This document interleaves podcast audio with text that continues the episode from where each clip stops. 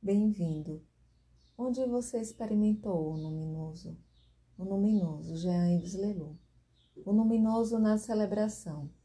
Há também este lugar de experiência do luminoso no culto e na celebração. O objetivo de uma celebração é de procurarmos o invisível no sensível, no olfato com o cheiro do incenso, nos ouvidos com o canto, na cabeça com o sentido das palavras e no coração com a presença que é evocada, no paladar com o pão e o vinho compartilhados, na visão com as imagens dos ícones. Aqui precisamos fazer a diferença entre o que chamamos ídolos e o que chamamos ícones.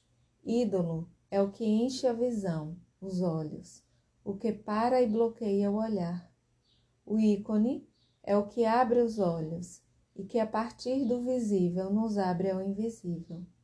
E a pergunta que se coloca é: como não termos os olhos bloqueados pelo que nós vemos? Do mesmo modo como falávamos ontem à noite, como termos a inteligência não bloqueada pelo que nós sabemos?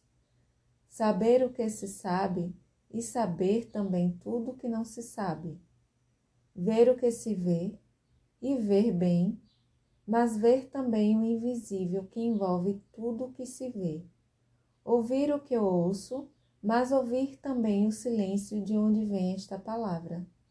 É por isso que os antigos padres do deserto diziam: Felizes os que ouvem a palavra de Jesus e mais felizes ainda aqueles que ouvem o seu silêncio, o silêncio de onde vêm suas palavras.